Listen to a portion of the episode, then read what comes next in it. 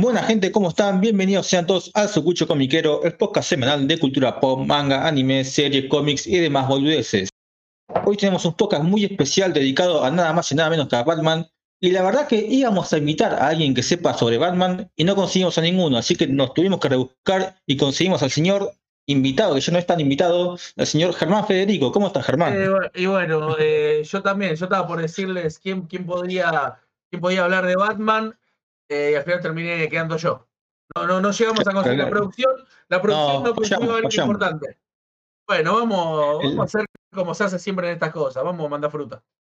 Claro, claro. Escuchame, Gerra, viste que últimamente, hace mucho tiempo, lo que garpa en los shows es el llanto del invitado. El invitado se emocione, que llore, que recuerde cosas. Yo recuerdo hace no mucho el especial de Seiya que vos dijiste, si hoy tengo una comiquería, parte de eso es por Seiya. Pero no nombraste solamente a Seiya, nombraste a Batman.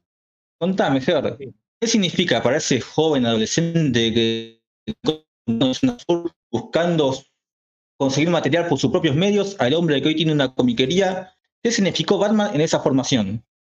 Eh, Batman junto con Seiya, así como ayer estaba hablando con gente en el local de que eh, Seiya es una guía moral, Batman de alguna manera también, ¿no? Eh, un poquito un poquito son los ejes morales de, lo que hay que hacer y de, de, lo que significa sacrificio, ¿no? Yo creo que Batman, un toque es eso, un toque, ahora vamos a hablar un poco más de historia que representan esto, pero no es el, el pibe que le pega a los pobres, ¿no? Como se vio por ahí, como, como se dice a veces cuando no te gusta Batman. Eh, no es solamente un chon que se disfraza de murciélago y sale a, a repartir piñas por todos lados, a pegarle a los pobres. Eh, Yo pensé que era un millonario deprimido nada más.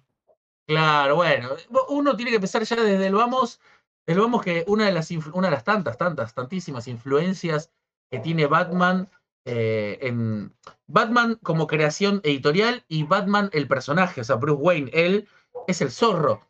¿Y qué es lo que sabemos del zorro nosotros? Eh, millonario español que cae acá en, eh, bueno, no se podría llamar México, California era en ese momento, eh, y, lucha por el pueblo, ¿no? Con todos los recursos que tiene él, heredados obviamente, pero dice, bueno, vamos a agarrar toda esta cosa que no me gané, que las heredé, vamos a usarla en algo que sea a favor de, la gente. Entonces, eh, don Diego de la Vega eh, hace su parte en, el día, tratando de ayudar a, todos los que puede, de alguna manera con su riqueza, y a la noche, o no tan de noche, en el caso del zorro, sale a combatir el crimen en las partes que la ley no alcanza a cubrir, digamos, ¿no? Sobre todo la ley de, de aquella época. Bueno, he, sabido que eh, la última, el último recuerdo feliz que tiene Bruce Wayne antes de morir eh, de manera figurada es haber ido con sus padres al cine a ver eh, justamente la película del zorro, de Marcos del Zorro. fue a ver eso, vio un tipo sonriendo alegre y combatiendo el crimen con todos los recursos que tenía su familia.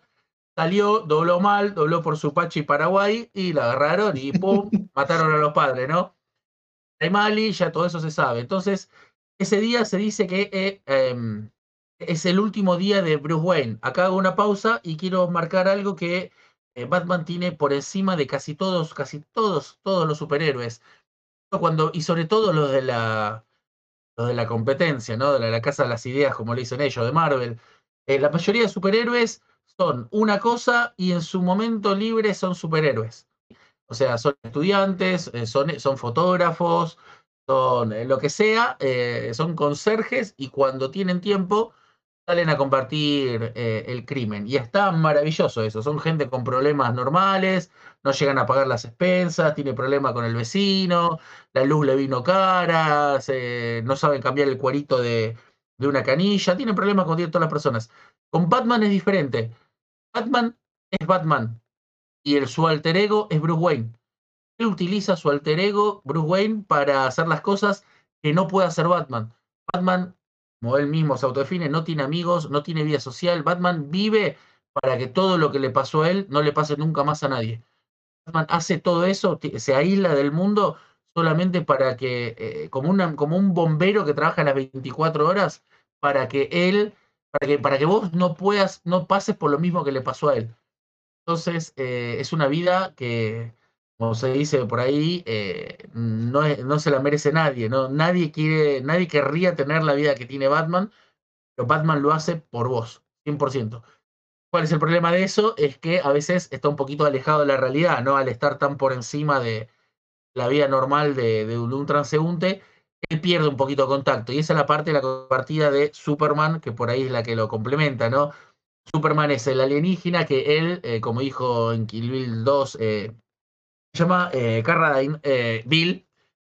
Superman se levanta y no tiene que ponerse un traje para ser Superman. Superman es Superman todos los días. Superman se lava los dientes y es Superman. Su identidad civil es su alter ego, que es Clark Kent, donde él se disfraza de hormiga trabajadora y se pasa para ser uno de nosotros. Toma el subte, llega tarde al laburo y pasa todos y esos pasos de comedia.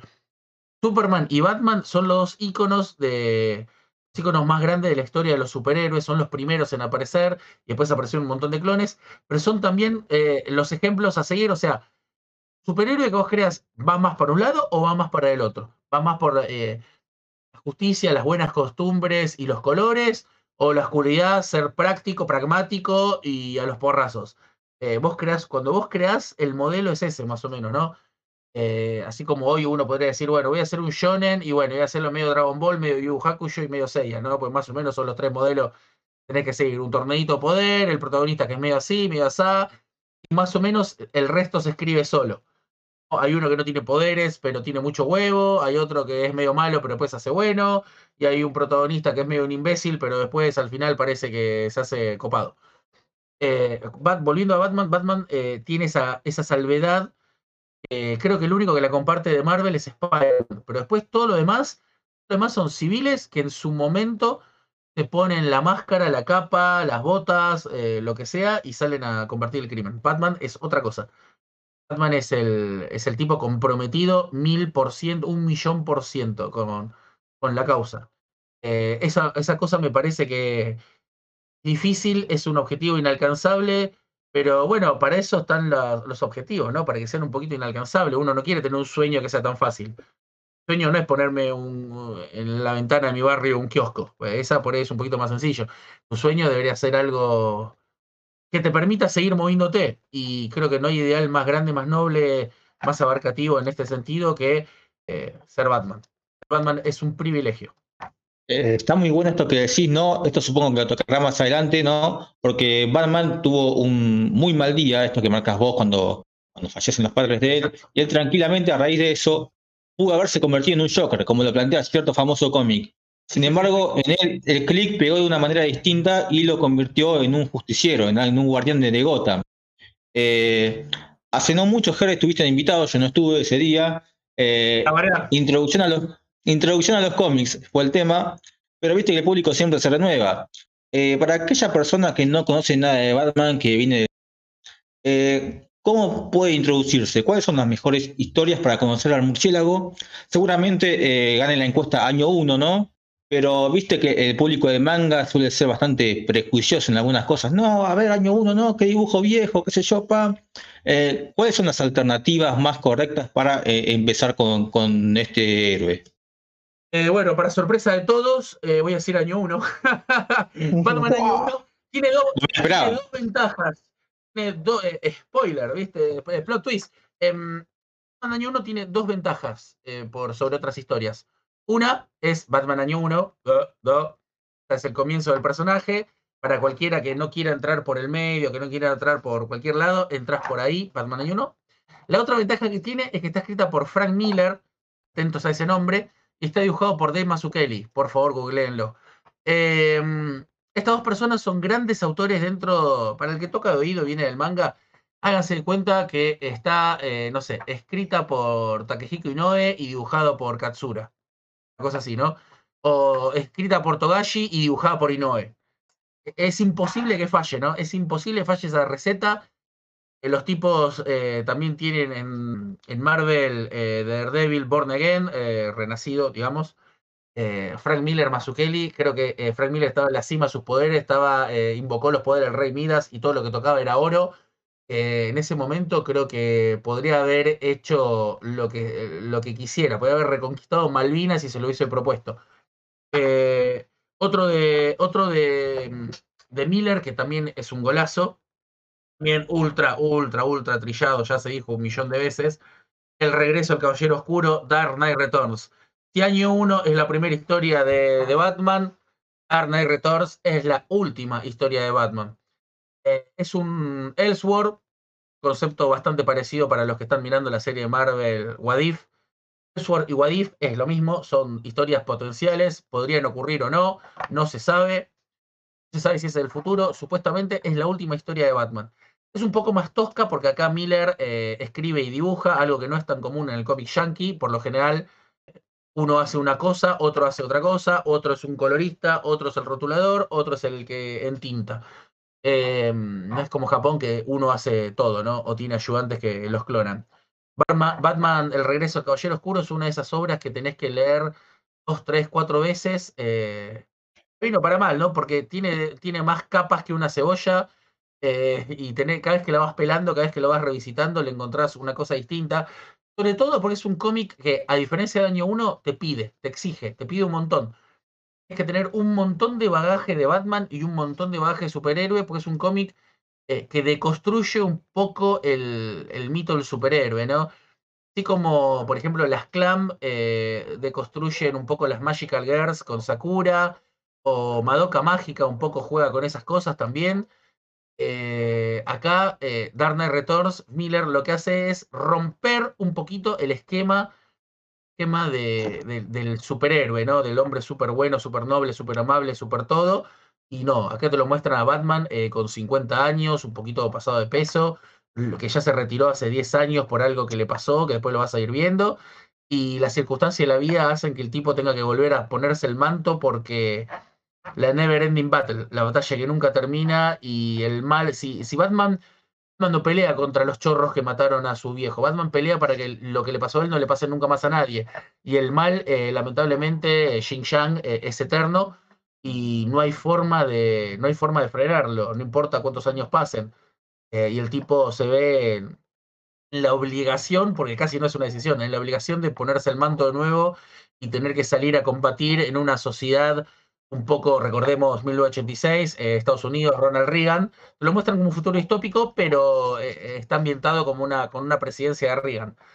medio como a la Watchmen, que te mostraba una quinta presidencia de Nixon. Bueno, acá es en el futuro, pero con Reagan como presidente. Ronald Reagan, derecha, republicano, un cowboy que llegó a la presidencia, quién sabe cómo. Eh, ya más o menos saben, problemas de economía, los de siempre, los de siempre que traen esta clase de gente. Eh, entonces, eh, con Superman, los superhéroes retirados, todos los superhéroes retirados, y Superman dice, bueno, mira, hay un acta que dice que los superhéroes no tienen que trabajar más, ya la gente no quiere más superhéroes. Tengo dos opciones, o me voy a la mierda y el crimen va a seguir pasando en el mundo, o me pongo a trabajar para el gobierno y trato de ayudar como puedo, mientras ellos me mandan en misiones a mí hoy tenés que ir a Kuwait, o mañana tenés que ir a Varela porque hay un problema, pasado tenés que ir a Afganistán, ellos te dicen dónde tenés que ir. De alguna manera, perro faldero, pero era lo que se le ocurrió a Superman para seguir siendo servir al pueblo, entre comillas, el pueblo, pero tomado desde de lo, como lo piensa un republicano. Entonces Batman, cuando vuelve, termina siendo una especie de, mal, de, terrorista. ¿Viste? Cuando el establishment te dice que eh, a, los, los, mapuches son los malos, los iraníes, los Venezuela y todas esas cosas. Bueno, una cosa así. Eh, el mal desde sus multimedios empieza a decirle a todo el mundo que Batman termina siendo el malo. Y tenés el enfrentamiento final entre Batman y Superman. Tiene un montón, otra vez, eh, tiene un montón de capas, tenés que mirarlo. O sea, si lo querés mirar de una manera simple, son dos tipos cagando a piña. Si lo miras con un poquito más de buena onda, hay un hay un trasfondo, hay una, una, especie de alegoría, no me gusta usar el término alegoría, pero hay una especie de idea, de alegoría de, del potencial del superhéroe, eh, de, la hoja blanca del infinito potencial que podría haber sido el superhéroe, de, la creación, de todo lo que se podía haber hecho, y Superman representando el establishment de, si querés, si querés, eh, algo así como Dragon Ball.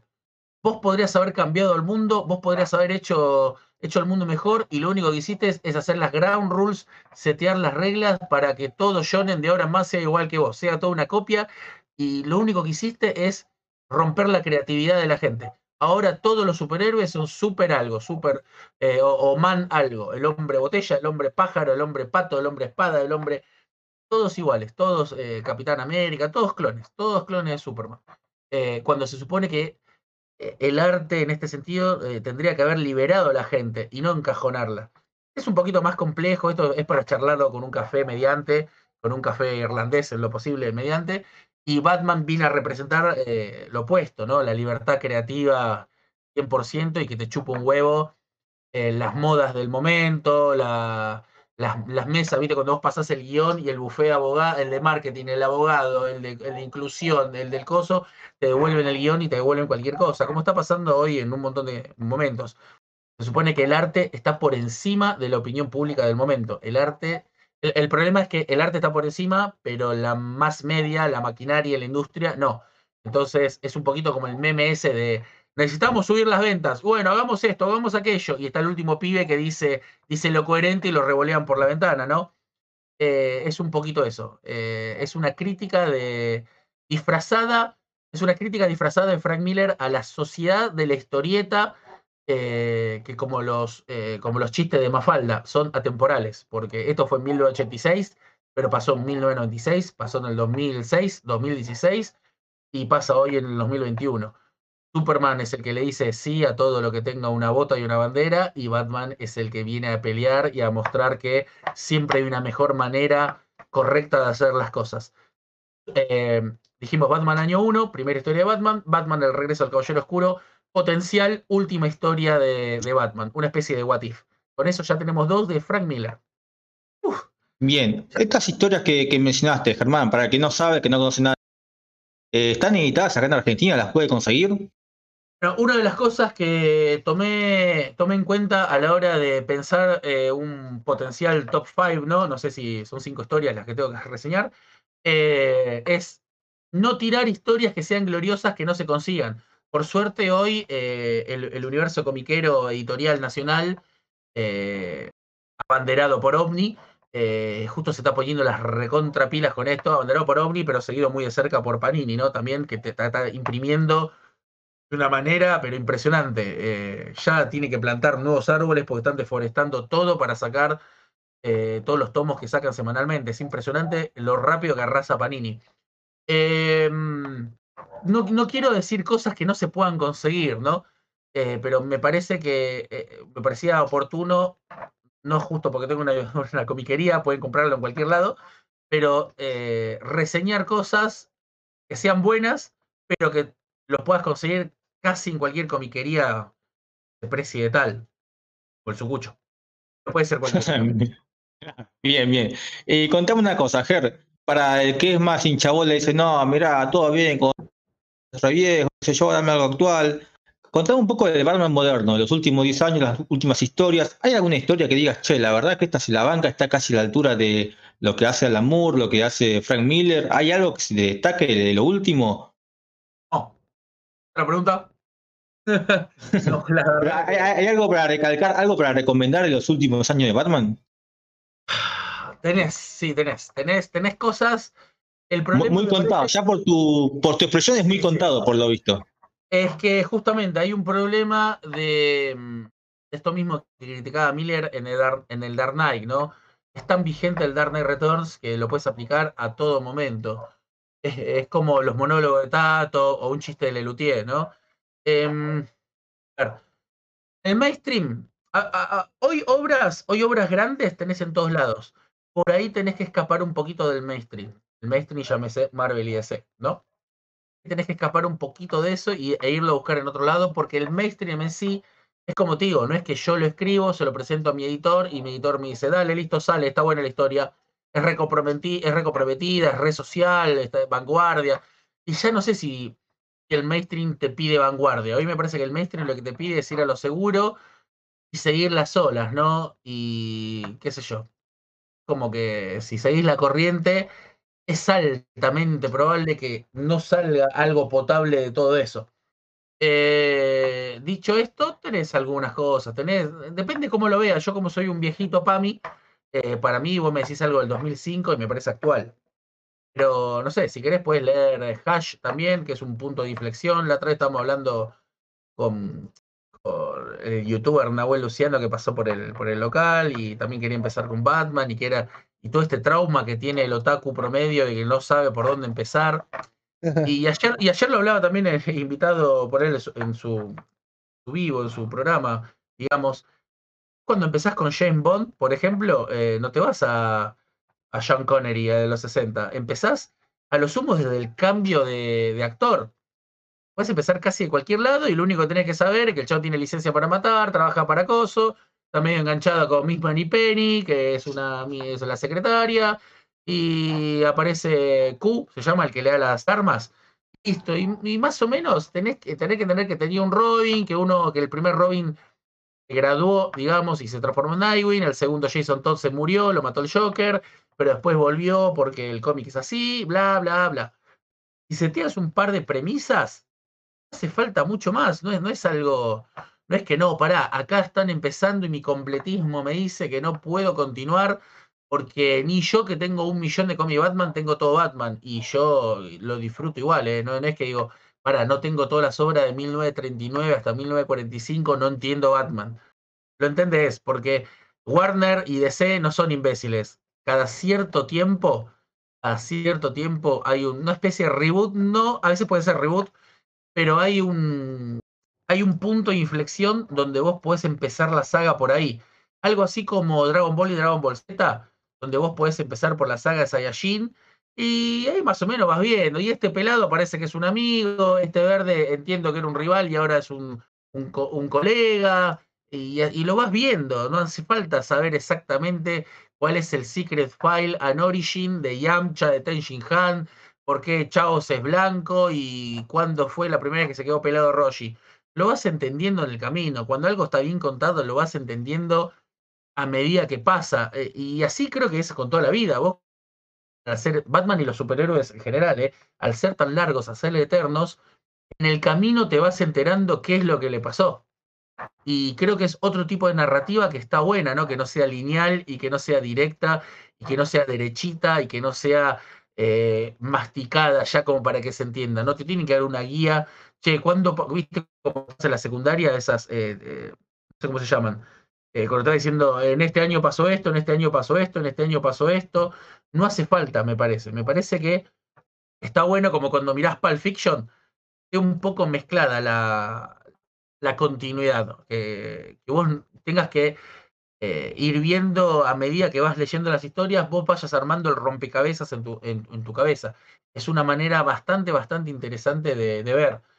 Así todo. Sí, es como cuando escuchás una banda, viste, que no empezás por el primer disco. Vos vas armando tu camino, a ver por dónde arranco, qué sé yo, listo. Ah, mirá, antes tenía un cantante distinto, uh, mirá, acá tiene otro violero, pará, mostrame dónde apareció el primer violero este por primera vez. No, vos agarrás y listo, agarrás a Iron Maiden del tercer disco, donde aparece Bruce Dickinson, y le das para adelante. Agarrás ACC de Back in Black, donde aparece Brian Johnson, le das para adelante, y después cuando llegas a un vivo, vas a ver temas que no son de él, sino del antiguo cantante, y ahí vas para atrás y lo revisás. Si se consigue y si no, seguís para. No importa, ya fue. En rol. Eh, me parece que habría que hacer un poquito así, ¿no? Eh, ¿no? No pedir currículum y a ver exactamente de dónde, cuándo, cómo. Hay que relajarse y leer un poquito más, ¿no? Dijo Cacho Castaña. Y no, es la idea, me, parece que esta editorial ni siquiera queda más de mil números de este personaje, no es la idea que leas todo porque te quema la cabeza. No, no. Entonces también como para, para, bajar, para mí lo que habría que bajar es eso, esa ansiedad y después me parece que la otra cosa que es interesante, que al, tener tantas décadas, por lo general estos personajes, los guionistas y los dibujantes tienen como interpretaciones. Entonces por lo general vos podés ver qué tipo de, personaje a vos te interesa de Batman. El Batman más tipo de detective, tenés como historia como más detective. El Batman que es un poco más sacado, que es como más de aventura y es más de pelea. Me parece que también es eso que que lo que juega con esto de los superhéroes, que, van cambiando, no es siempre el mismo personaje, mantiene la esencia. ¿Eres el Batman Fortnite? Él lo tienes también, mira. Sí. Pero, creo que Fede acá lo explicó mejor que yo, lo resumió. Eh, tenés, eh, usted piensa que esto es un negocio, ¿no? Esto es un negocio, entonces nadie, nadie va a negarte, o sea, Marvel, Disney, Warner, DC, nadie va a querer que vos no compres un cómic porque no lo entendés, porque no entendés de dónde aparece. Entonces, siempre, siempre aparece el nuevo cómic de Spider-Man donde él dice, sí, no, recuerdo cuando mataron a mi tío Ben, y yo tuve que hacer ponerme el traje y bla, bla, bla, y JJ Jameson. Siempre te están recordando todo el tiempo de dónde vienen, hacia dónde van y qué es lo que está pasando. La idea de esto, como es un negocio, es que vos siempre estés al día, digamos, ¿no?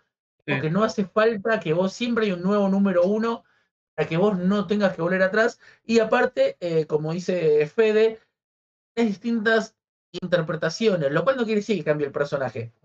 Pero así como, otra vez, volviendo a Dragon Ball, en Dragon Ball tenías un Trunks y en Dragon Ball Super el Trunks del futuro, Mirai Trunks, que lo muestran de otra manera, de otra característica.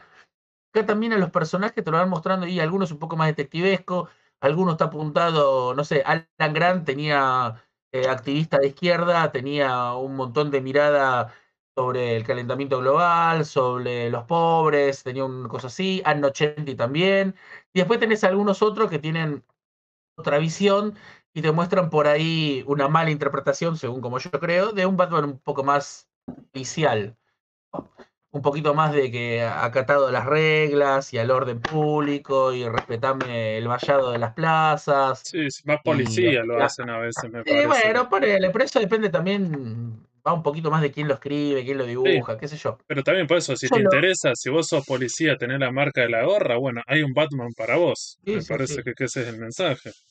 Pero está bueno eso. Eh, siguiendo con eso, por ejemplo, eh, no quiero meterme escapando un poquito de lo que me dijo Tincho, de un Batman más moderno. Estoy estirando historias que se consiguen y son todas de 90 y algo para atrás. En una linda colección de 80 aniversario, me parece llamada, que había publicado Omni en su momento en los kioscos, pero ahora ya se venden todas las comiquerías.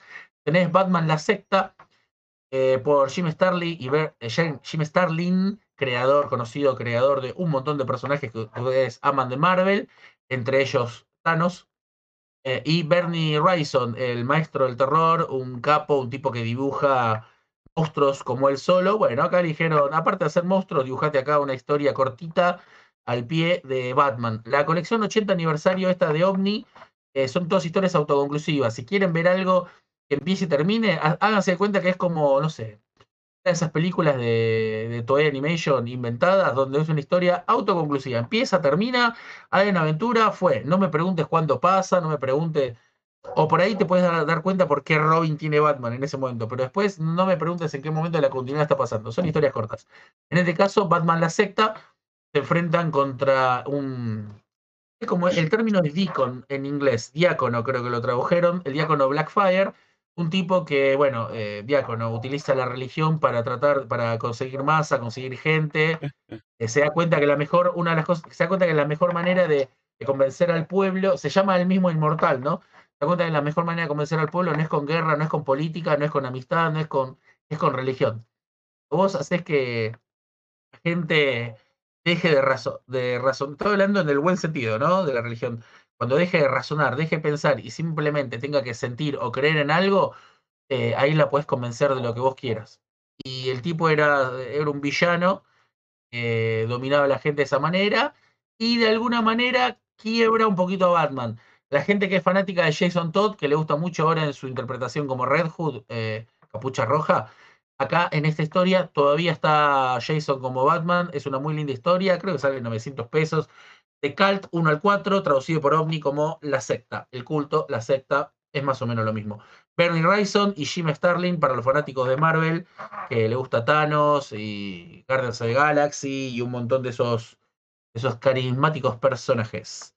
Siguiendo por ese lado, por ese mismo año, 1988-1989, Alan Moore, el mejor de nosotros, Alan Moore y Brian Boland, La broma asesina, eh, que tuvo una penosa, penosa, penosa, penosa, penosa y triste adaptación animada. Por favor, evítenla, evítenla como, como si fuese un, una enfermedad. Como si fuese Dragon Ball Evolution, viste que no tenés que ver, algo así. Una cosa así, es como, che, quiero empezar con Dragon Ball. ¿Entro de Dragon Ball Evolution? No, corre. Corre para el otro lado. Bueno, acá el, digamos la animada de broma asesina va por Cierto que digamos que ese guionista dijo, che, lo de Alan Moore está bueno, pero voy a agregar un par de escenas para que quede mejor, porque supuestamente, porque es un 10, pero yo la puedo llegar a hacer un 11. Y bueno, pero supongamos que, vamos a suponer que tenés un asado, un asado con, con ¿qué te gusta? Con molleja, con esto, con lo otro, con probolet, no sé, con todas las cosas. y un chabón dijo, ¿sabes que le falta esto? Tirarle dulce leche encima. Le tiramos dulce leche encima y queda mejor. Eh, no, Titán, no. Eh, no, esto era perfecto. Ya estaba así perfecto y le tiraste mermelada, dulce leche encima del asado y la recontra recagaste. Volviendo a la historieta, Alan Moore, el mejor de todos nosotros, todo lo que diga Alan Moore, díganlo como si fuese, fuese su madre. Eh, Brian Boland, un artista. Esta es muy buena, sobre todo para los que quieren recién empezar, porque Brian Boland tiene un estilo que ya para los 80 era medio actualizado. Muy clásico, tiene una grilla de nueve, de nueve viñetas, muy a la Watchmen, si alguno lo leyó. Eh, ya, en ya en el 88, cuando salió este cómic, ya era viejito. Súper, súper clásico, súper cartoon, súper peanuts, digamos, súper Calvin y Hop, súper tira diaria. Eh, el dibujo es muy plástico, es muy, muy easy reading. La verdad que, eh, o easy viewing, no sé cómo sería con mirarlo.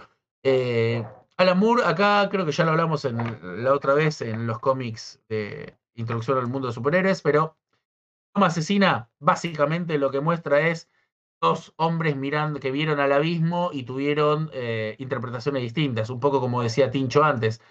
Bruce Wayne, cuando tuvo el peor día de su vida, podría haberse transformado en un gigoló barato, vacío, Ricardo Fortesco, podría haberse transformado en un mega villano, podría eh, haber sido em, gobernador de la ciudad y, candidatarse a presidente, o podría, eh, podría haber elegido el camino que eligió, que hacerse un héroe y vivir en pos de que nadie sufra lo que él sufrió.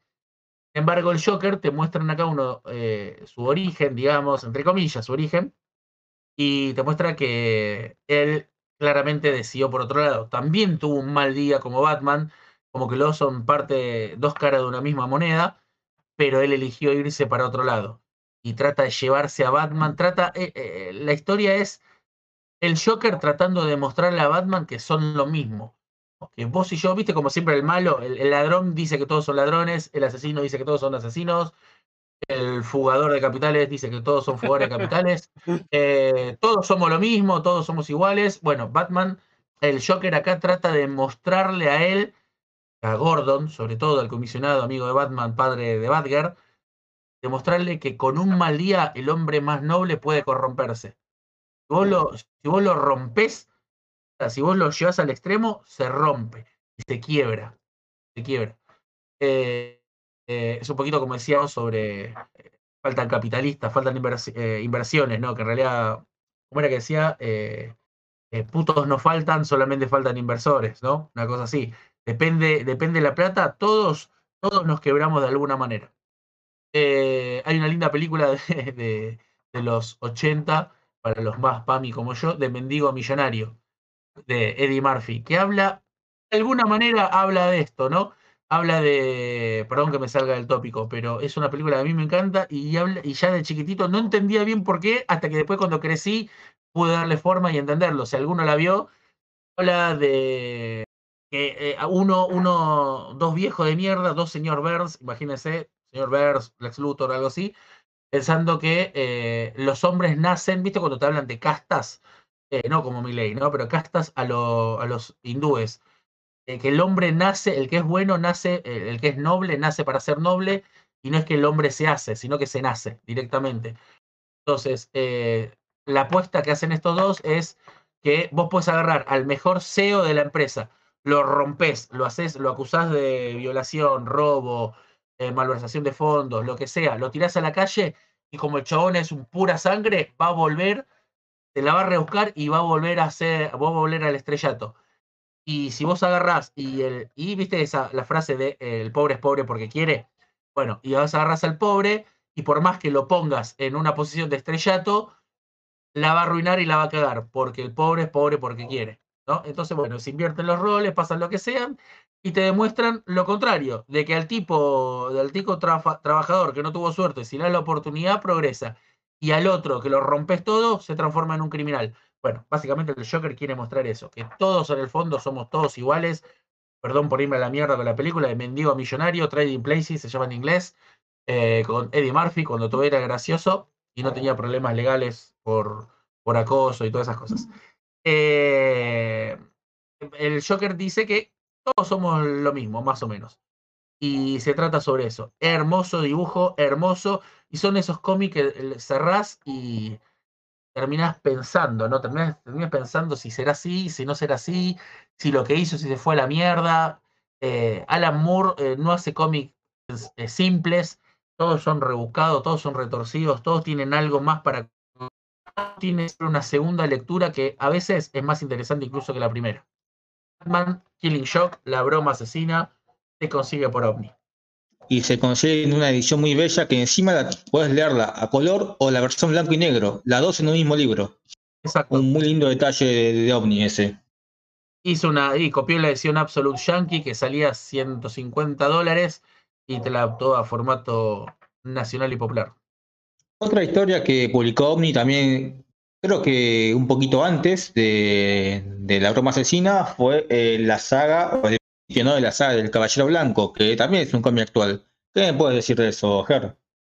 Caballero Blanco, bueno, Caballero Blanco, eh, yo la tenía en mi top para mencionarla, pero justo como es un, un What digamos, es un Elseworld escrito, por, escrito y dibujado por John Murphy, eh, no la quería mencionar en este caso, pero la verdad que el que quiera entrar a Batman, ver una historia que va por fuera del canon de Batman, eh, Caballero Blanco me parece que es ideal. Es una historia, es un terrible Wadif. Eh, que ya salieron tres tomos: Caballero Blanco, La Maldición de Caballero Blanco y un spin-off de Harley Quinn. Solo con el primero vale la pena ya por el dibujo de John Murphy, que es hermoso, y, y la historia en sí. No la quería nombrar porque yo creo que lo que necesita la persona para introducirse a Batman o introducirse a cualquier superhéroe es seguir un poquito la línea, Claro, es seguir un poquito la línea de la continuidad y el canon. Esta es una historia de Batman que es maravillosa, pero está fuera del canon. claro, es como, che, ¿por, dónde empiezo Dragon Ball? Y mirate Dragon Ball Héroes. Y, pero. Claro, eh. sí. Y no, no, no. Es una comparación que le falta un poco de respeto igual a Caballero Blanco, ¿no? La que dice, porque bueno, está en una hora buena con una porquería, pero se ah, entiende el ejemplo. por más que sea buena Dragon Ball Heroes, y da, va por fuera, no, no tiene mucho que ver. Claro.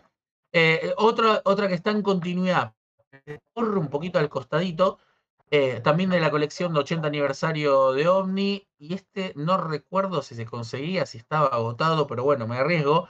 Batman, ¿qué le ocurrió al encapotado? Lo tradujeron Whatever Happened to the Cap Crusader. Neil Gaiman, eh, el, guionista de Sadman, conocido, eh, va a tener una serie, ganó un millón de premios. En, HBO no, en Amazon está. Ay, ¿cómo se llama la serie que está de él?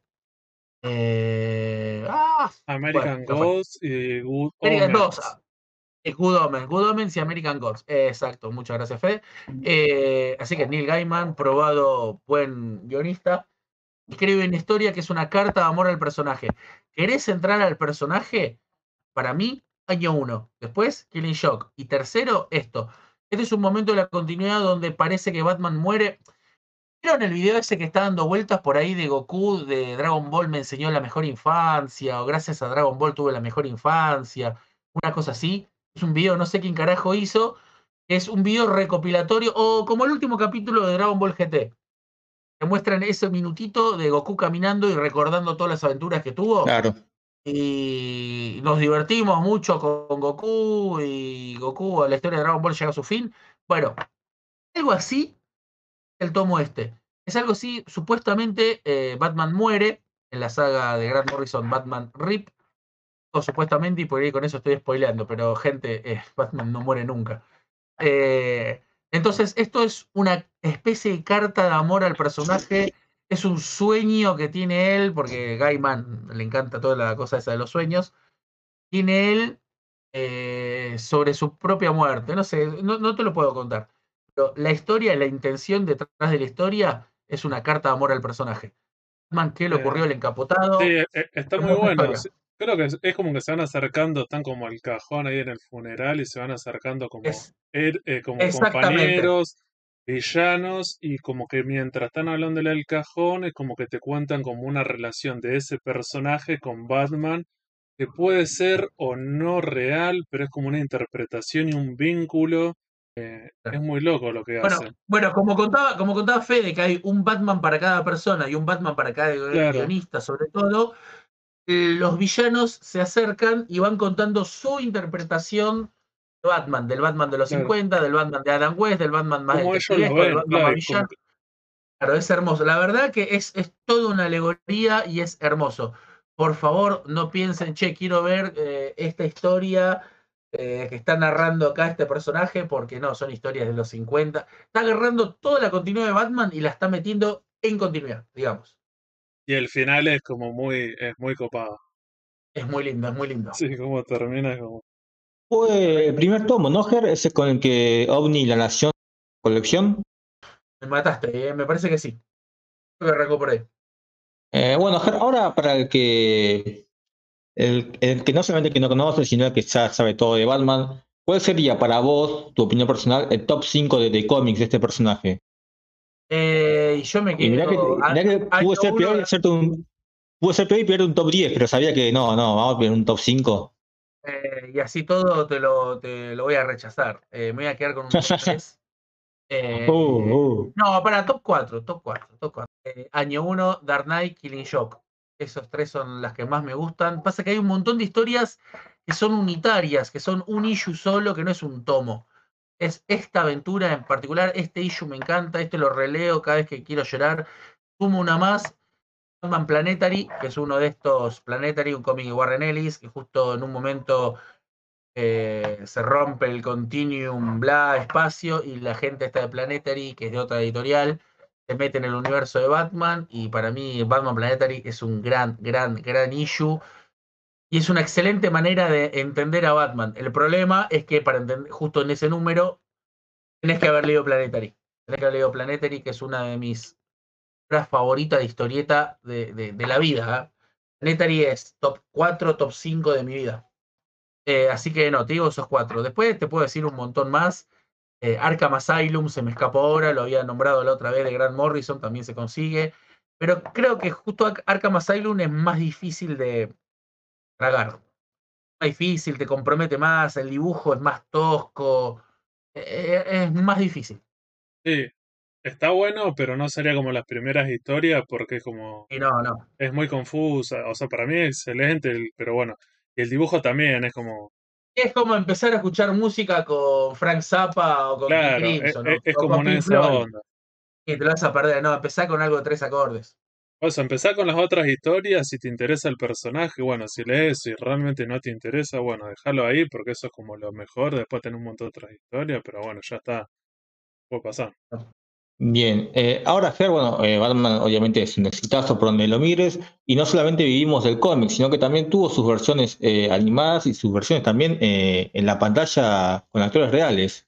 ¿Qué me puedes decir, Ger, de esta serie clásica de Adam West, que vimos un Batman quizás un poco, no tan serio, no, tan oscuro, ¿no? y a su vez de las distintas versiones cinematográficas que vimos del personaje. Adam West, una vergüenza, me gustaría que sea borrada de la continuidad nos hizo más mal que bien. Eh, quiera que le guste eso, eh, no puedo hablar, no puedo tomarlo seriamente. Eh, no estás viendo Batman. Vos ves eso y eso no es Batman. Estás viendo otra cosa. Es otra cosa. Y fue tan popular que ese estigma sigue hasta hoy, ¿no? Robin, Batman y Robin se la comen, el, Joker. Vos pensás que en el 89 contrataron a Jack Nicholson para la primera película de Batman, Tim Burton, hicieron ultra oscura, le cambiaron un montón de cosas, el mejor batimóvil de la historia, la mejor música con Danny Elfman, eh, la mejor Gotham eh, escrita, descrita, digamos, la interpretación de un actorazo como Jack Nicholson, una copia de, em, ay, de Romero, Romero de los 60. Y, para la segunda también, Ger, con el pingüino, con Danny DeVito también, un buen actor había algo así, ¿no? Había una cosa así. Eh, o sea, lo que hizo Nicholson, que me parece que podría haber hecho otra cosa, es ayornar a, a, esa versión payasesca sí, eh, de César Romero. Y me parece que ya para ese año, en 1988, un año antes de esa película, tenías Arkham Asylum o Killing Shock mostrándote otra cosa. Mostrándote que el Joker eh, no sos vos que te pintas la cara y sale a, cagarse la risa. Eh, no, pintar la cara arriba del bigote. Y encima, y encima ni siquiera quiso sacarse el bigote. imagínate el compromiso, para entender esa serie, imagínate el compromiso de esos actores, que va a decir, chabón, el Joker, el Romero tenía bigote y él dijo, no, a mí no, yo no me saco el bigote, me pintan arriba y sale como sale, es como, no está ni... También había una, y le dijeron que sí, era como, dale. Eh, después películas, eh, qué sé yo, a ver, como digo, Tim Burton me parece que hizo una película de Tim Burton sobre Batman, más que hacer una película sobre Batman dirigida por Tim Burton, no sé si se entiende la diferencia, es más una película de él. Película de él donde también Sam Ham, bueno, Sam Ham supuestamente le rechazaron el guion y retocaron todo, ¿no? Por estas cosas las cuales se, peleaba Dark Knight en Dark Knight Returns de Frank Miller. El mainstream ya estaba, ya estaba empezando a, modificar las cosas.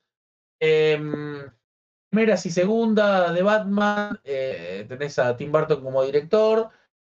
Mm, Gran traje, el mejor Batimóvil, la mejor música con Danny Elfman, la mejor eh, Gotham.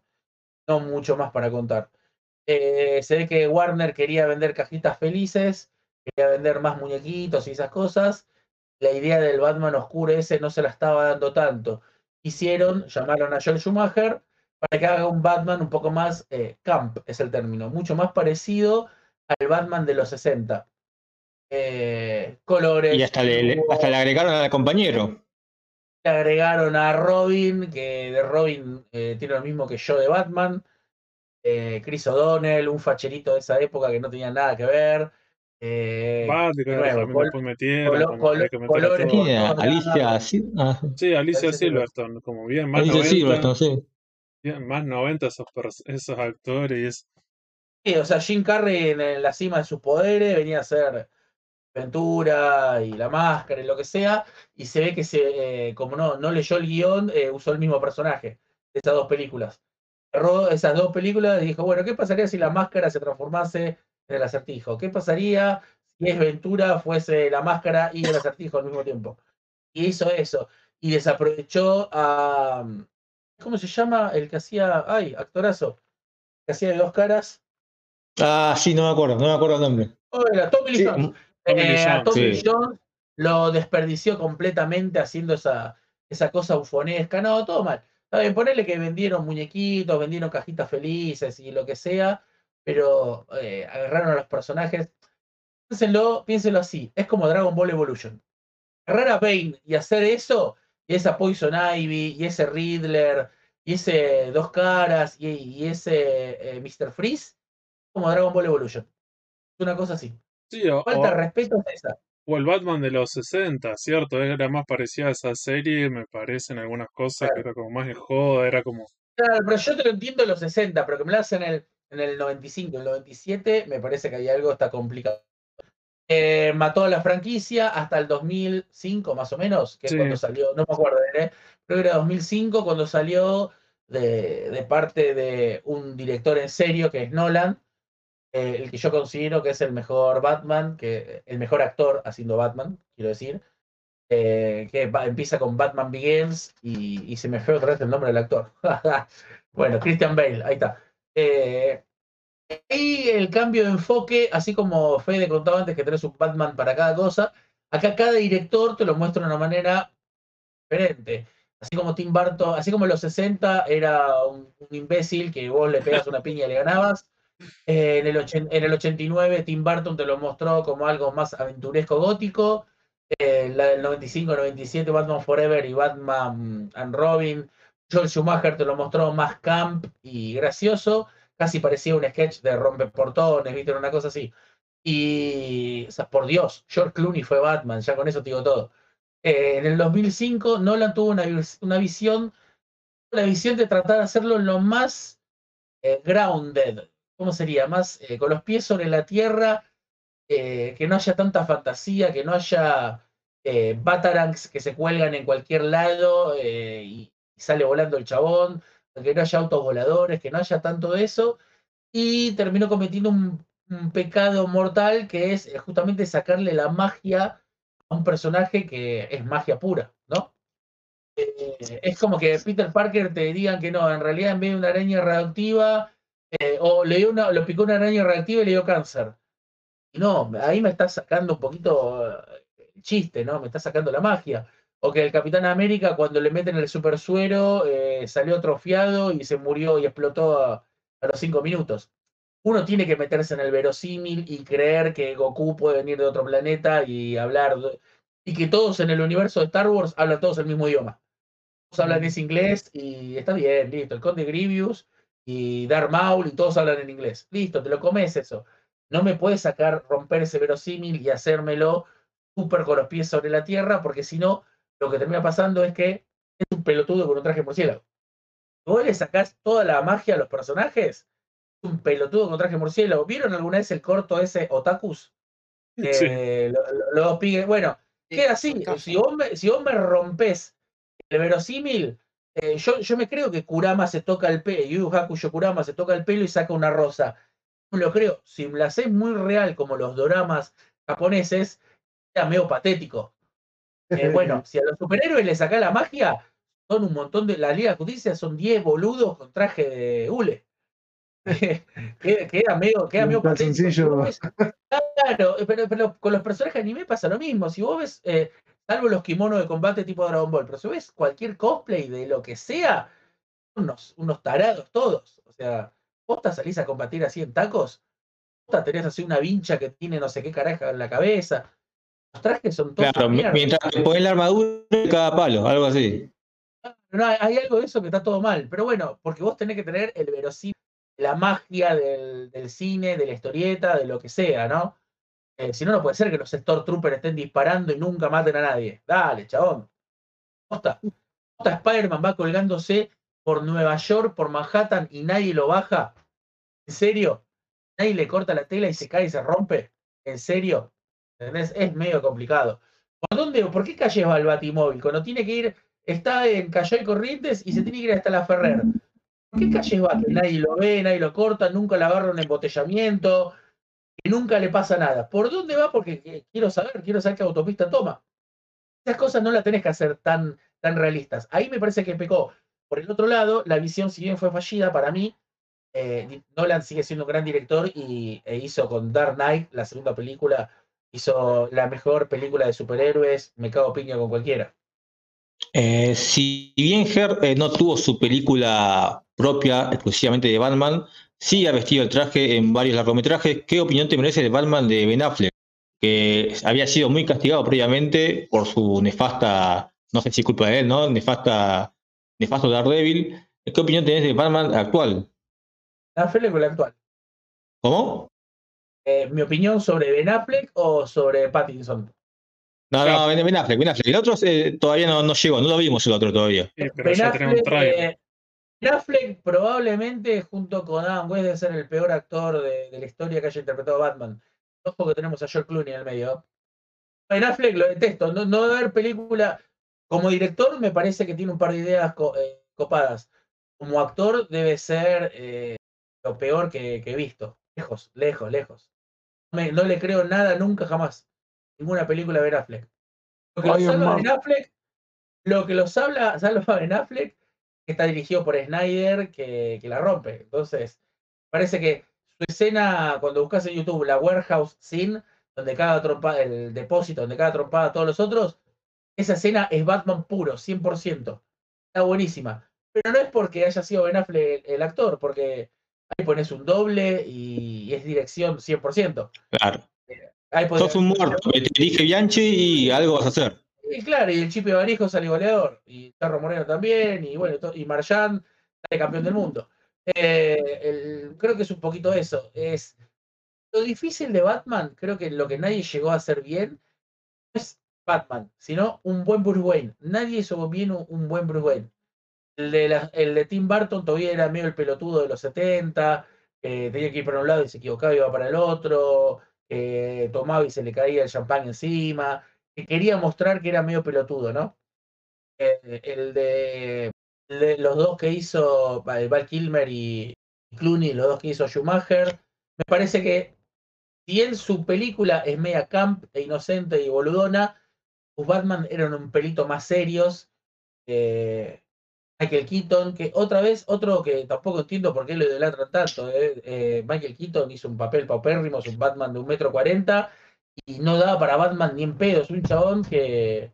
Un tipo que hizo. Eh, hizo comedia toda su vida y es un genio haciendo comedia. es un genio haciendo comedia y creo que eso es lo que debió hacer siempre. De hecho, venía a hacer Beetlejuice, la película anterior, donde había trabajado con. Claro. Sí, sí, venía, venía, de ahí. Eh, la Batman no daba la altura. Y Ger, si viste que hay un gran público que todavía no lee, es reacio la lectura. Hay mucha gente que solamente ve producciones cinematográficas o producciones animadas. Para el chico, ¿no? Que hoy quiere ver Batman en una versión animada. ¿Qué le recomendás eh, entre series clásicas, películas? claro, Batman, la serie animada, eh, el universo animado, ¿no? De Batman Animated Series. Es genial. Hoy quedó un pelito viejo queda un pelito viejo. Yo, yo diría que vayan directamente a la serie animada de Superman. Ahí ves un gran, un gran pre-universo DC. Pre-universo Justice perdón. Y de ahí vamos a la Liga de la Justicia, que todavía tengo entendido que la estrenó HBO. muy bueno, muy bueno. Un gran Batman, las cinco temporadas de la Liga de la Justicia es lo que tenés que ver. Hay un Batman hermoso. Ese Batman se forma en las cuatro, cuatro creo que era, temporadas de Batman de Animated Series, pero ese posta es un universo que envejeció no tan bien. Los capítulos son un poquito repetitivos, un poquito... Son hermosos, ¿eh? Yo como fan de Batman son hermosos, pero no sé si es lo primero que te diría que, leas. Eh, no digo que es como entrar a la saga Garlic Jr. de Dragon Ball, pero, hay algo de eso. Es como entrarle a la saga de Buu. Eh, no, sé si lo, no sé si lo mejor. Eh, están un poco rotos los personajes. Em, pero si quiero ver un gran Batman, las cinco temporadas de la Liga de la Justicia. Después tenés un montón de, películas, justamente Killing Shock no es una de ellas, pero Under the Hood o Under the Red Hood creo que le pusieron. Under the Hood es una grandísima película. Eh, Bad Blood creo que le pusieron también a la otra. es una gran película. Eh, traten de no ver crossover pavos, tipo Batman Tortuga Ninja, Batman ya visto esas pelotudas. Traten de, traten de escapar de esas cosas que están hechas solamente para, para enganchar gente que, no, no, está muy en el palo. Pero si buscan un crossover de Batman que tenga 3X adelante, si no, no lo busquen, sigan con el canon. Sigan con el canon, exactamente. 3X o nada. En Next Video seguramente van a poder encontrar. Acá dejamos los links de Next Video para poder para poder encontrar esas aventuras encapotadas. Eh, no, no, vergüenza. Por eso, esas cosas, esas cosas son las que no tienen que entrar. Por favor, no se coman esos pescados. Eh, son Garlic Juniors. Son los 10 días que hay para el Cell Game. Eh, estás viendo a Goku y Piccolo aprendiendo a manejar, Gohan que va a pescar con una pibita, Gohan yendo a la uva. No vayan, no vayan por ahí. No vayan por ese lado. Claro, claro. Y son completistas de las películas, que sean las últimas dos, tres que tengan que ver. Y escuchame, Ger, algo que tiene Batman que quizás los demás superhéroes no tienen es el entorno. A ver, Batman, si bien es un personaje por sí mismo con mucho peso, los villanos, los aliados también tienen mucho peso, llegando a tener muchos eh, cómics propios exclusivos de ellos, eh, películas, de animaciones, ¿no? Tenés el Shock, tiene su propia película hasta hace poco. Eh, Harley Quinn, o sea, la aliada del villano de Batman también tiene su serie por HBO. Tenés a Nightwish, eh, tenés muchos personajes de Batman muy ricos. Eh, ¿Qué me puedes decir? ¿Por qué se da esta situación de tantos personajes secundarios con un peso tan enorme? ¿Y por qué esto pasa con Batman y no con los demás superhéroes? Batman es tan atrapante que me parece que su supporting cast junto con el de Flash y el Spider-Man son los más ricos de la historia, y un poquito Superman si querés, pero son los más ricos de la historia, ¿no? Eh, todo el mundo conoce a Spider-Man, todo el mundo conoce a JJ Jameson, todo el mundo conoce a Superman, todo el mundo conoce a Lois Lane, todo el mundo conoce a Alfred, todo el mundo conoce a Gordon, a, Batman, perdón, conoce a Alfred, conoce a Gordon y conoce a algunos de sus villanos.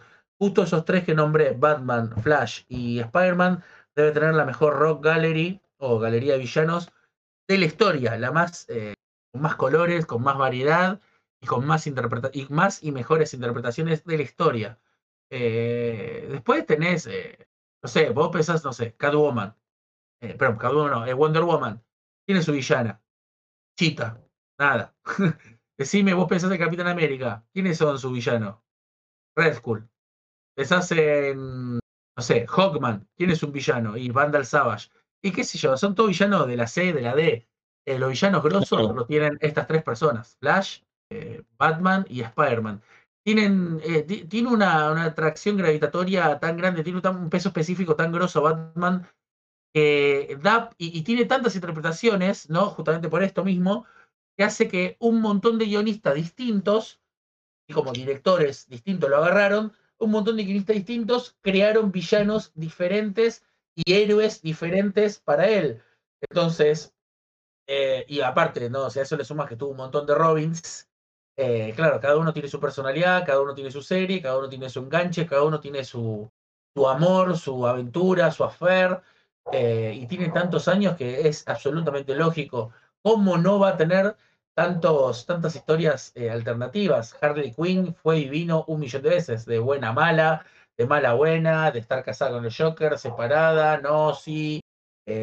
son personajes eh, que ya cobraron vida, ¿no? Entonces vos lo que tenés que hacer es pedirle prestado al editor que te deje hacer una aventura con el Riddler, vos vas a, vas a contar una historia. Los tipos esos, eh, los tipos esos, los personajes esos son más grandes que su creador. nadie se acuerda quién creó a Harley Quinn, hacete de cuenta, ¿no? Yo me acuerdo, Paul. Pero casi nadie se acuerda quién lo creó. Eh, lo importante es qué historia estás contando hoy. Sí, que, se puede, que se puede despegar tanto de Batman, me parece como decías vos, los otros personajes, vos pensás que es imposible que estos personajes secundarios se puedan hacer algo así donde ni siquiera está la referencia, apenas, no tienen peso. Bueno, mira, un ejemplo claro, hace poco salió la película de Venom, la segunda, al hacer una película de caras separado, y no podés. Venom sí, porque es un personaje con peso, como explicó Germán. Igual Marvel y Disney es distinto porque lo que están haciendo es romper los personajes para poder darle serie propia. Porque vos ves esa serie de Loki, no es Loki. Esa serie, esas, dos películas de Venom y no es Venom. Venom puede separarse de Spider-Man, pero no es el caso de las películas de Fox y Marvel. Justo ellos lo que hacen es em, romper a los personajes y tratar de darle lo que la gente quiere hoy otra cosa Pasa, pasa con los mismos Avengers, ¿no? Thor, que no, no, no, no es Thor, lo que estás viendo ahí en la pantalla no es Thor, es lo mismo Tony Stark, o sea. Claro, no, ni Tony Stark, ni Thor, ni Hawkeye, ni Black Widow, el Capitán América más o menos, eh, Nick Fury no es Nick Fury. No, los personajes de Marvel no, no tienen casi nada que ver con su par en la historieta. Son otros personajes distintos. Mejores, peores, después vemos. Pero son otros personajes distintos.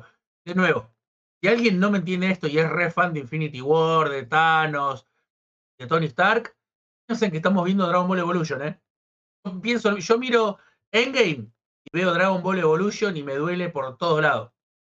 Veo lo mal adaptados que están todos los personajes. Piensen en Dragon Ball Evolution. Sí, sí, por eso que creo que pasó cuando, cuando estos fanáticos de estas series, el que lo trata de buscar a sus personajes en las historietas o así en las obras originales, dice que se come el regarrón, porque si no los encuentran. Entonces, bueno. Y hay que ver ¿Qué le hicieron al Batimóvil, loco? El último tráiler. Auto. Revivió Santi. Revivió Santi entró sí, con pues podríamos hacer un comentario. Estoy escuchando todo, estoy escuchando todo, eh, con, concuerdo en todo con lo que dice Ger. Pero acabo de, ver el último trailer de la, acabo de ver el último trailer de la peli y la verdad que. Horrible. Mm, complicado, ¿eh? Vaya, Va en la línea, me parece, todavía de, de Nolan, me parece, con esa idea de cómo hacerlo realista, entonces dijeron, bueno, antes teníamos un tanque y ahora vamos a meterle que es como un auto como de los 70, una cosa así. Sí, pero no entiendo, un auto, pero estamos pasando de cosas Transformers a un auto, a un, parece un Fall Falcon, boludo. Un Taunus. Es, un es, como un Taunus, es, como un auto de los 70, como fíjate que tiene un par de modificaciones, pero es tratar, porque me parece que van por esa onda de tratar de seguir con, con esa idea. ¿Humanizándolo? sí, sí, sí, hacerlo lo, como, entre comillas, lo más realista posible, que como decía Jerez al pedo, porque después no se sostiene, pero bueno, parece que garpó. Y seguimos, me parece que seguimos en ese, en esa idea. Y pregunta, ¿quién sería la chica? ¿Catwoman? ¿Quién mierda sería la, la piba? Catwoman. ¿Catwoman? ¡Oh, mamita! Bueno, complicado. Ay. Lo que hay. Por eso hoy eh, el Army Returns, lees esa obra de Miller, sigue siendo actual. Quejándose de que el mainstream hace cualquier cosa. Eh, Ger, vos hoy hiciste ah, la comparativa ¿puedo de. ¿Puedo decir algo? Sí, sí, Antes de eso, hubo dos Batman antes, pero creo que nadie los vio, ¿o no? Vieron dos Batman antes que no eran de películas, sino de las series, pero son del año del arquero, ¿o no? No cuentan esos. Eh, eh, Lewis Wilson tuvo, fue el primero. Ah, pero estás hablando de, seria estás hablando de seriales. Y bueno, y, después estuvo Lowry. Los primeros Batman son ellos dos en sí. A eso me no está wikipediado esto, no está wikipediado para nada. Y agregar, datos que tenía Santi. Y agregar la película de Andy Warhol también que estaba. Por ahí, sí, sí, sí. Cierto, también está es que, tengo una línea cronológica y el primer Batman desde 1943. Sería. Sí, sí, pues, si, si querés agregar la película de Andy Warhol que no pagó los derechos, hizo como su interpretación de Batman de ese, de ese tiempo, y vos decís, bueno, también. Pero fíjate, como decir, de último, lo interesante es como decir que el chabón que es un artista, ya como en los 60 ya el, el, peso que tenía Batman y la historieta, igual es como el imaginario me parece que estaba por ahí, el chabón hizo eso. Pero bueno, no sé. Para, está bien, para nombrarlo está bien. Ah, es, como nombrar a Batman de Alfredo en todo por dos pesos, creo que era en cha cha cha. cha, ¿Vos, Jar, qué decís? ¿Es, bueno, ¿Es una buena interpretación de Batman el de Alfredo Casero? Uh, hermosa. Era, y Casero en esa época todavía no había desbarrancado, me parece que todavía era gracioso. Y, e increíblemente ese casero. Y sí había Perón no, en esa parte. Hay una parte me parece menos personaje que, el de hoy. Sí, sí. sí pasa como una interpretación. con, traje, con, traje, de Batman y todo, me parece menos personaje ese que el de hoy. Qué lindo. Imagínatelo cómo sería su interpretación de Batman con la ideología del presente, cómo lo haría. Sí, también sería a, a los Chocobás, sería medio Pato Bullrich también. Sí, sí, sería. No, no defendería a los pobres, no, no defendería a los, a los débiles. Directamente te dispararía por la espalda. Claro. Eh, hoy la comparativa de Batman con Flash y con Spider-Man, ¿no? O esto, esta cuestión de los personajes secundarios y el peso que tenían. Sin embargo, yo desde mi ignorancia, capaz que me equivoco, ¿no? No, no tengo como referencia un día de Spider-Man o un día de Flash. Contame, ¿qué es esto del Batman Day? ¿Cómo surgió? ¿Qué repercusión tuvo en nuestro país? Viste que las comiquerías están a full con eso, hasta hace poco que se dio. ¿Qué, me puedes mencionar sobre eso? Eh, mataste. No sé cómo se creó. La cosa más importante. Santi, Wikipedia, Santi. ¿Cuál? Batman Day, buscá Batman Day a ver en Wikipedia. Tenemos gente que íbamos a invitar a alguien que supiera de Batman, pero bueno, que conseguimos hacer, es así, es así. Bueno, es lo que había. No, pero aparte, no sabemos qué es lo que se festeja, porque no es ni la, ni la primera, la Detective Comics 7 de 1939, no es la Batman 1 de 1940, no es el cumpleaños de Bruce Wayne, nadie sabe que festeja. Acá un, un día random y pusieron Batman Day. A mí se dijo. Acá dice. La primera aparición del hombre murciero eh, fue a luz en, el, en mayo de 1939 en la edición del número 27 de Detective eh, Comic. No obstante, la primera edición de Batman Day se lleva a cabo en 2014, año en el que Sal, en El Salvador de Ciudad de Gótica cumpliría 75 años. La ciudad. O sea, nada, exactamente lo que decía. No, no, no, sí, no, tiene... no se sabe. Esto es medio como la Navidad, ¿no? Necesitamos un día comercial. Tuvieron que poner un día y pusieron ese día y a la mierda, dijeron. A la mierda. La verdad que estuvo bueno en su momento, los primeros años del local, eh, cuando teníamos el sótano habilitado para la gente y cuando no había una pandemia en el medio. Eh, habíamos invitado artistas, eh, bueno, un montón de gente, un montón de gente del medio estaba dibujando en el sótano haciendo dibujos para el Batman Day, habíamos invitado a un montón de cosplayers, hay fotos por ahí dando vuelta. Pone Batman Day sector en Google y te aparece un millón de fotos. Eh, la verdad que una cosa que extrañamos, que la pandemia el año pasado y este no nos dejó hacer. Yo siempre digo que había tres fiestas en e, el, sector. Eran eh, el aniversario en mayo, porque había Batman Day y la fiesta fin de año en diciembre, el último, el último sábado eh, el año pasado y este no podemos hacer ninguna de esas. Así que estamos muy tristes. Muy tristes. El Batman Day nada, vos tenías que mandarle una propuesta a DC, eh, decirle de qué se trata tu Batman Day, que no sea, hoy hay 15% de descuento en título de Batman, ¿no? O sea, algo que representa a Batman, ¿no? Y DC mismo vos entrabas a sus páginas y lo aceptaba, DC mismo en su página te ponía, te ponía en el mapita, viste, como Google Map, estás vos y cuál es el Batman Day más cerca que tenés. Y tuvimos el honor, eh, tres, eh, sí, tres años seguidos, aparecer en, que diga que en la página de ese cómics diga sector 2814. Se está festejando ese, honor, ese honor no me lo saca nadie. Después hubo algunos otros que también, le, también lo tuvieron, pero como te digo, tenían dos, tres muñecos de Batman y los venían al 10% de descuento. No había una, una oferta, no había una oferta no como promoción, sino oferta como ofrecimiento distinto a cualquier otro día. Eso es lo que te pedía ese para un Batman Day. Entonces, traes a, a, a, la reunión, ¿cómo era la reunión de Batman del Mercosur? traes a todos los actores. Eso, dale, traes a Christopher Nolan, eh, Heath Ledger, hacías algo distinto. En nuestro caso vino Olivetti en el primero, hizo dibujos, eh, como digo, Alcatena, Rubén Gauna, un montón, un montón de gente. Mario Brizuela, que ahora está trabajando para DC tuvimos la suerte de tener un montón de gente ahí en el sótano dibujando, haciendo dibujos gratis para, para todos los chicos, para toda la gente. Eso más o menos es el Batman Day. Batman es tan grande que, de que DC tiene que hacer una película y lo primero que piensa es eh, quién va a ser de Batman. Eh, Ger, ahora vamos al que yo creo que es tu punto débil.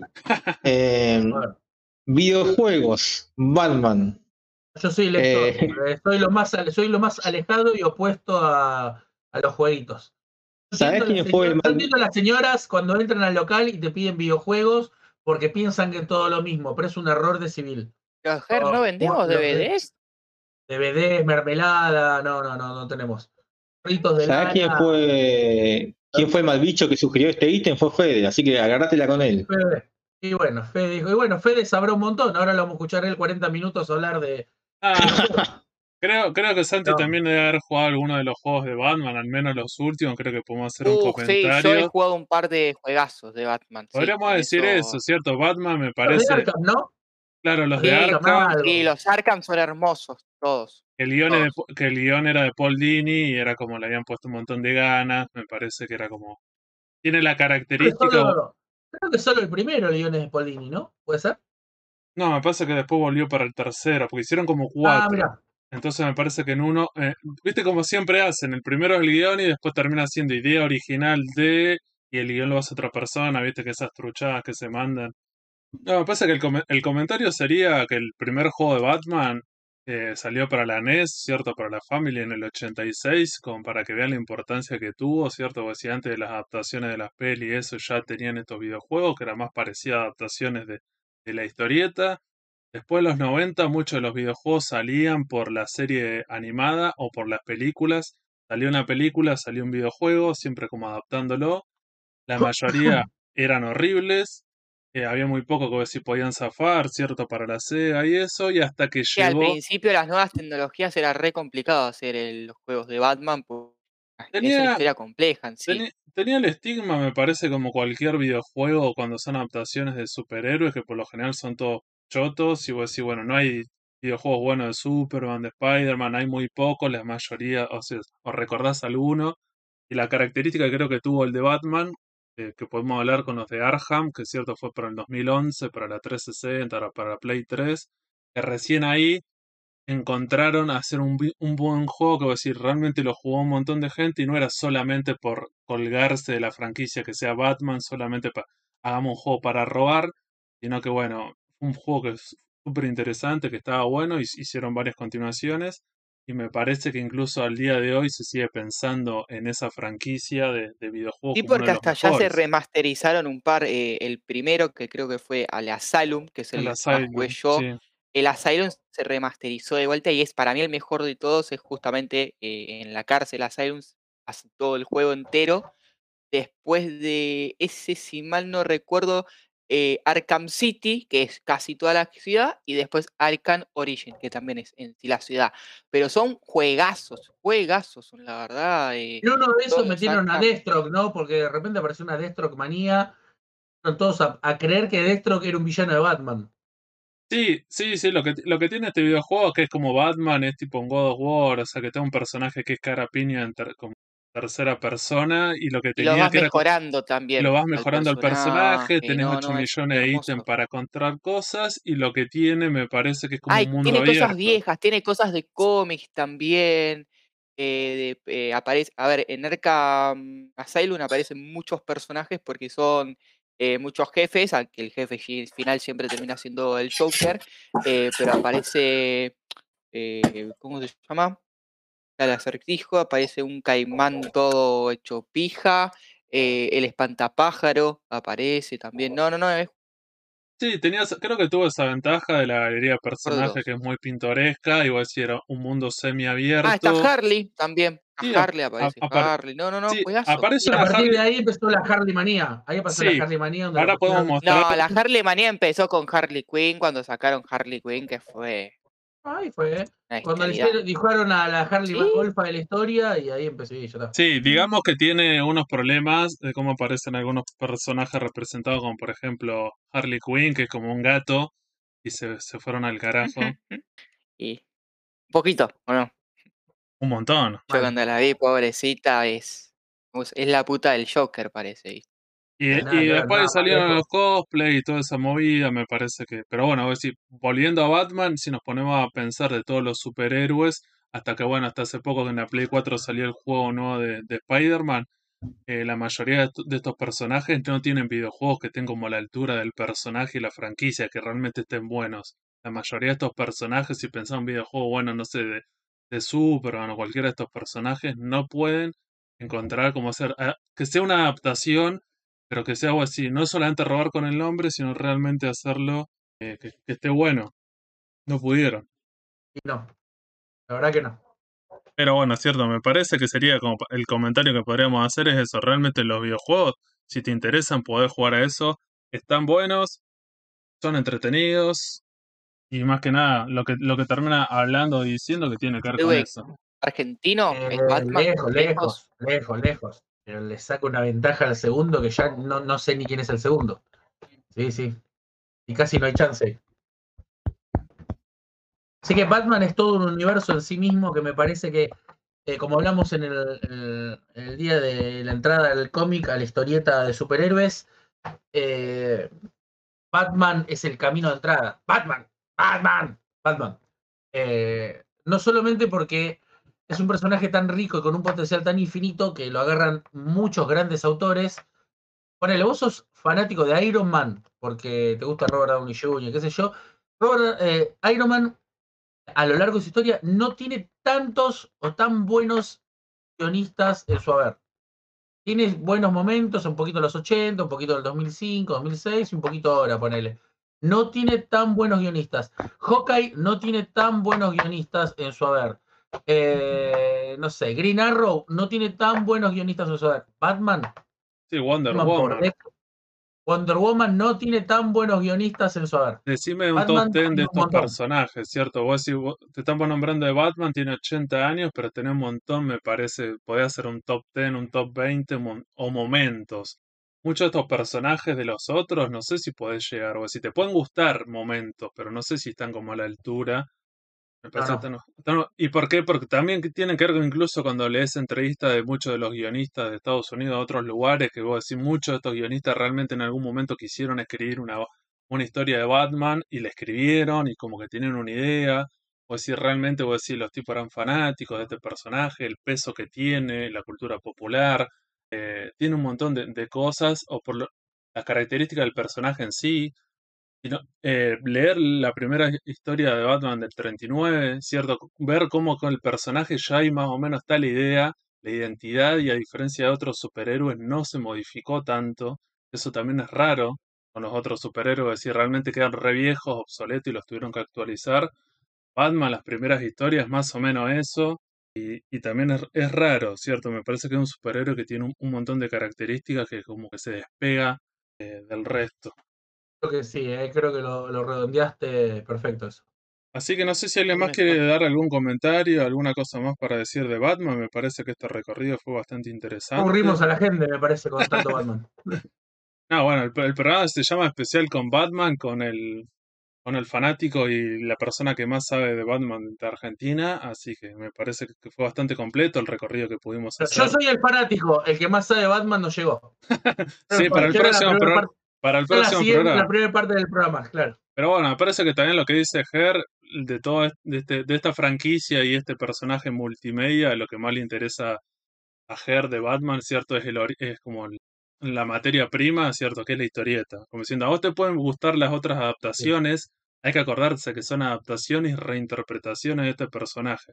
Pero si realmente te gusta Batman, en algún momento le tenés que dar la oportunidad de leer el material original, que muchas de estas historias que hemos nombrado hoy, de videojuegos, series, películas, muchas veces son adaptaciones o reinterpretaciones de materiales de historietas, ¿cierto? Que agarran alguna idea y te hacen esas historias, que no lo nombramos, pero por lo general va por ese lado. Entonces, si realmente te gustó por, la, por el material audiovisual Batman, entrale a estas historietas porque ahí está realmente la esencia de este, de este personaje. ¿Verdad que sí? Y que nada, eh, Fede, si querés pasar a dar las redes sociales y cerramos este hermoso post hablando sobre el murciélago. ¿Cuáles son las redes sociales del Sucucho? Son un montón, pero las más importantes son Instagram y Facebook. Nos pueden seguir también por Twitter y escucharnos por Spotify y otras plataformas de podcast. Y Manija siempre va a estar subiendo algún TikTok. ¿Sabes que sí? ¿Sabes que sí? Manija está cometido a full subiendo cosas de TikTok, así que le vamos a subir un par de cosas. Seguramente algún video de TikTok de Harley Quinn. Vamos a hacer algunos compilados de Harley Quinn sexy. Manija seguramente se va a encargar de, de buscar cosplayers con poca ropa adaptando estos procesos. Perfecto. Así que... Así que nada, le mandamos un saludo a todos, a todos nuestros oyentes y dejamos este hermoso podcast sobre el murciélago con Germán Federico, de Sector 28. Chicos, muchas gracias por invitarme, gracias por dejarme hablar todas las pavadas de, de, esta cosa que me apasiona tanto y ojalá que haya servido para que alguna persona pueda subirse ¿Viste cuando algo te gusta mucho y querés que otra compartir eso y, y, llevarlo como si fuese una enfermedad contagiosa a otra persona? Eh, bueno, a mí me pasa eso con Batman. Ojalá que más. Quiero hablar con más gente sobre estas cosas de Batman. Sobre este capítulo, sobre este issue, sobre este momento, sobre, esta pasión. Espero que haya servido para que alguien compre donde compre, algún día pase por el sucucho y diga, loco, bueno que está la broma asesina.